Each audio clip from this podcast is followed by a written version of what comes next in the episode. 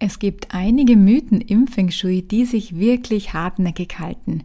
Sie führen dazu, dass man bestimmte Maßnahmen bei sich zu Hause umsetzt, die einem eigentlich gar nicht gefallen weil man aber glaubt, dass es nötig ist, um gutes Feng Shui zu Hause zu haben.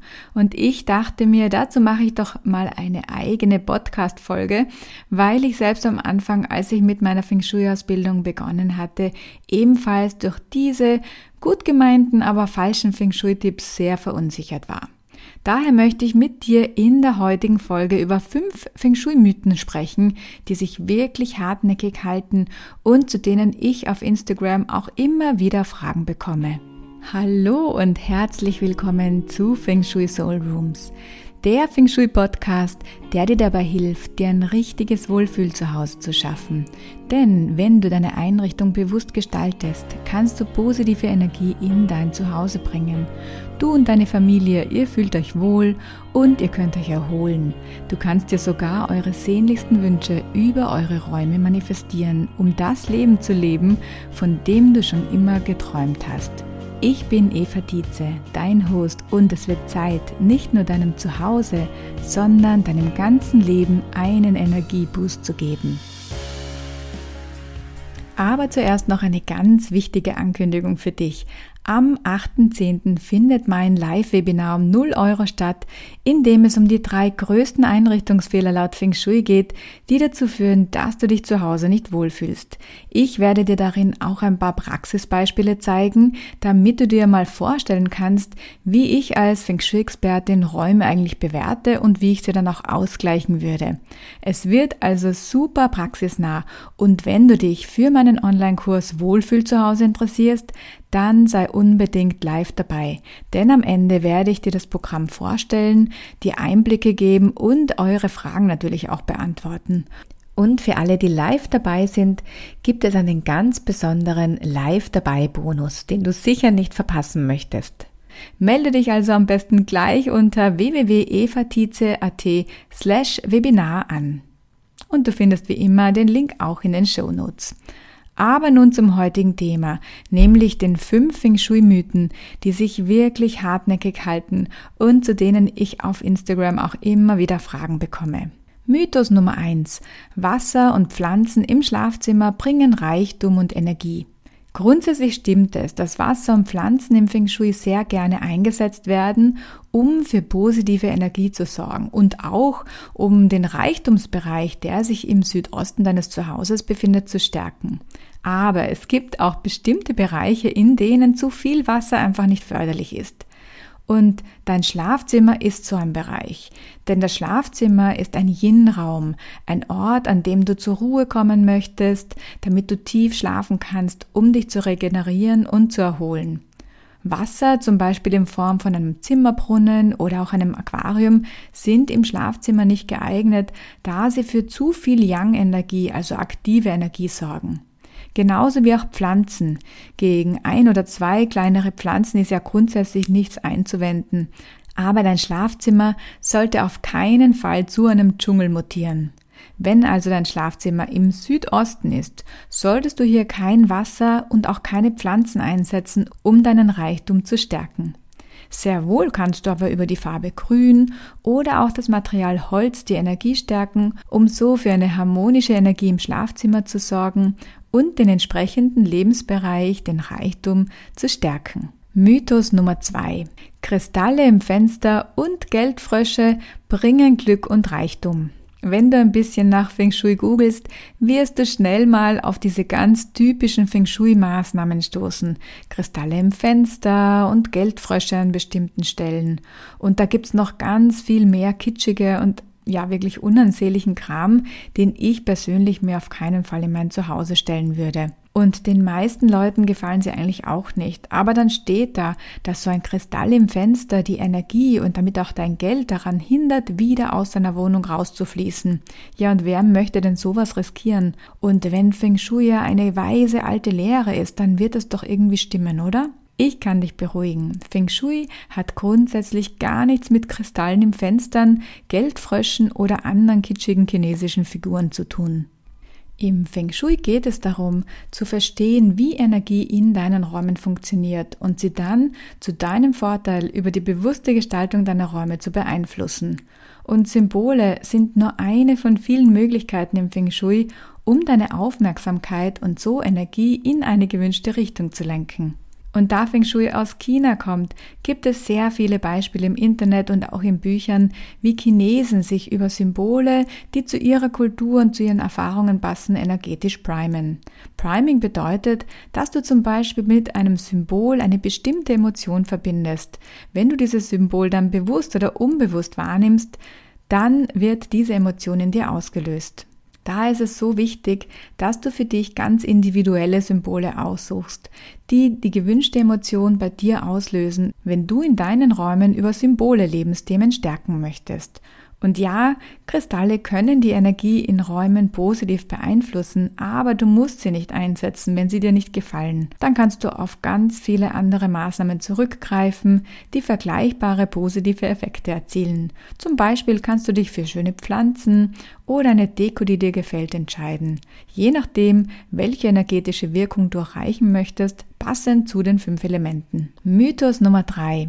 Toiletten und Bäder sind schlechte Feng Shui-Bereiche. Ja, es stimmt, dass Toiletten und Bäder herausfordernde Bereiche sind, aber du brauchst nicht in Panik verfallen, wenn du zum Beispiel draufkommst, dass dein Reichtumsbereich genau in der Toilette liegt und du nun befürchtest, dass das jetzt der Grund ist, warum du einfach kein Geld hast. Denn ganz ehrlich, ein Zuhause ohne einen Bad oder eine Toilette wäre echt nicht vorstellbar. Und früher, vor tausenden von Jahren, als Feng Shui entstand, waren Latrinen etwas Schmutziges und natürlich außerhalb des Hauses. Heute ist es natürlich anders. Da gleicht ein harmonisch eingerichtetes Bad einem Wellnessbereich, wo man sehr gerne Zeit verbringt. Und ehrlich gesagt, in der modernen Zeit ist das WC oder Bad am Gang eher ein Zeichen von Armut. Aber es gibt bei der Gestaltung eines Badezimmers einiges zu beachten, damit es sich für dich wie ein Wellnessbereich anfühlt. Denn wir haben im Bad sehr viel Wasserenergie, einfach aufgrund der Aktivität, weil wir uns hier waschen und duschen. Und ein zu viel von etwas sollte im Feng Shui immer vermieden werden. Daher sollte das Bad und die Toilette über die bewusste Gestaltung durch die fünf Elemente energetisch ausgeglichen werden. Eine hübsche Lampe oder eine Pflanze können hier Wunder wirken und das Gleichgewicht wiederherstellen. Auch Erdtöne und warme Farben können dazu beitragen, dass sich die Energie in diesem Bereich beruhigt. Mythos Nummer 4. Jeden Bagor-Bereich in den Farben der fünf Elemente streichen. Oh ja, dieser Mythos oder viel besser die falsche Interpretation von einer Feng Shui-Regel hat mich am Anfang furchtbar gestresst. Denn bei uns ist das Wohnzimmer im Süden, der wie alle Himmelsrichtungen einem bestimmten der fünf Elemente zugeordnet werden kann. Und zwar entspricht der Süden dem Element Feuer. Und wenn du dich schon etwas mit Feng Shui beschäftigt hast, dann hast du sicher auch vom Bagor gehört. Das ist die Energiekarte deines Zuhauses, über das du deine Lebensthemen über die Himmelsrichtungen auf deinen Grundriss übertragen kannst. Und der Süden entspricht Ruhm und Anerkennung und deinem sozialen Leben. Wenn du diesen Bereich nun stärken möchtest, solltest du hier das Feuerelement einsetzen. Und dann wird fälschlicherweise ganz oft angenommen, dass man hier eine rote Wand streichen sollte. Ich war tatsächlich kurz davor. Ich hatte mir schon ein schönes gedecktes Kaminrot ausgesucht, denn wenn es gut für mein Business ist, dann wird es schon passen. Aber ich habe mich einfach nicht dazu überwinden können, denn mir persönlich gefallen bunte Wände einfach nicht. Ich habe es lieber eher minimalistisch und in ruhigen, sanften Tönen weil mein Leben mit zwei kleinen Kindern ist eh schon laut genug. Da brauche ich es dann nicht auch noch zu Hause visuell laut. Heute weiß ich, dass ich dort einfach eine Lampe hinstellen kann oder eine Pflanze.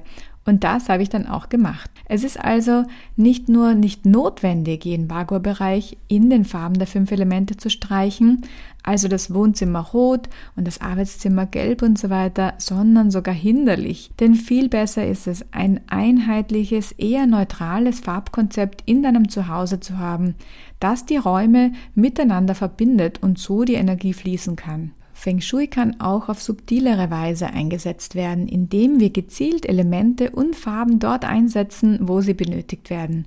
Zum Beispiel können wir uns auf natürliche Materialien wie Holz oder Stein beschränken und gezielt Farbakzente setzen, anstatt das ganze Haus bunt zu streichen. Mythos Nummer 5. Dein Bett muss in eine bestimmte Himmelsrichtung stehen. Die Frage zur Bettausrichtung, die bekomme ich wirklich in allen möglichen Abwandlungen regelmäßig. Zum Beispiel Eva, ich habe gelesen, dass das Bett nach Norden stehen muss. Stimmt das? Denn das geht bei mir im Schlafzimmer nicht. Oder eine andere Variante, Eva, ich habe gehört, dass das Bett auf keinen Fall nach Norden stehen darf. Oder Eva, meine positive Richtung ist der Süden, aber ich kann mein Bett nicht Richtung Süden ausrichten. Ist das jetzt sehr schlecht und was kann ich tun? Grundsätzlich gibt es keine Himmelsrichtung, in die dein Bett nicht stehen darf. Es gibt aber sehr wohl Himmelsrichtungen, die dich unterstützen, wenn du dein Bett in diese Richtung stellst. Du kannst diese positiven Richtungen über dein Geburtsdatum berechnen und du bekommst dann eine Energiezahl heraus, die auch Kur- oder Gua-Zahl genannt wird.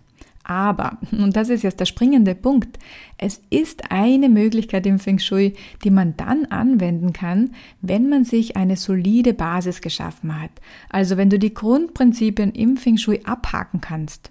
Denn im ersten Schritt ist es wirklich viel wichtiger, dass du für den jeweiligen Raum die optimale Bettposition findest.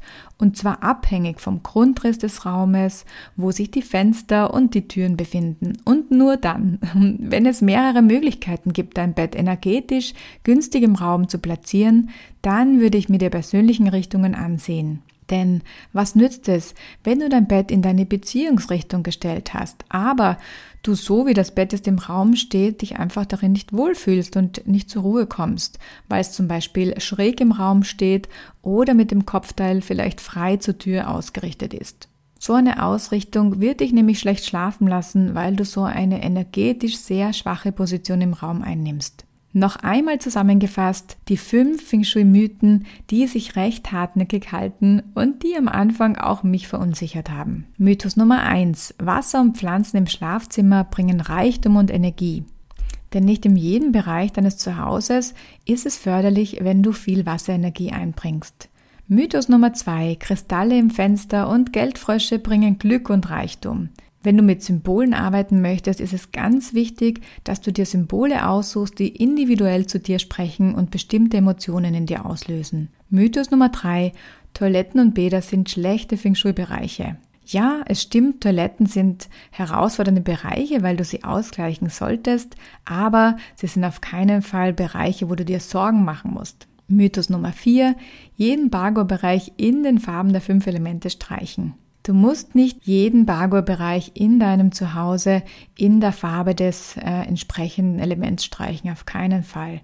Viel besser ist es, du hast ein einheitliches, neutrales Farbsystem in deinem Zuhause und setzt dann bewusst Akzente über die fünf Elemente. Und das muss nicht unbedingt in der Farbe sein. Mythos Nummer 5. Dein Bett muss in eine bestimmte Himmelsrichtung stehen. Viel wichtiger ist es, dass dein Bett richtig für den jeweiligen Raum ausgerichtet ist und wenn es da mehrere Positionen gibt, dann kann man sich auch die persönliche Himmelsrichtung berechnen und das Bett dann in die entsprechende Richtung stellen, die dann förderlicher ist. Und das war es auch schon wieder für heute. Ich hoffe, die heutige Folge hat dir weitergeholfen und ich konnte ein paar Missverständnisse über Feng Shui beseitigen. Wenn ja, schreib mir sehr gerne über Instagram von deinen Aha-Erlebnissen und was du dir von dieser Folge mitgenommen hast. Ich freue mich, wenn du die Folge mit deinen Freundinnen teilst und wenn wir uns in der nächsten Episode wieder hören. Bis dahin, alles Liebe.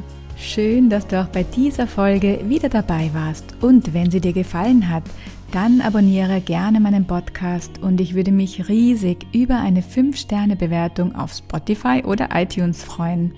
Du würdest gerne wissen, wie Feng Shui dein Zuhause bereits ist? Dafür habe ich einen Test für dich erstellt. Lade ihn dir sehr gerne um 0 Euro unter evatize.at slash Test herunter oder besuche mich auf Instagram unter fengshui.eva. Bis zur nächsten Folge.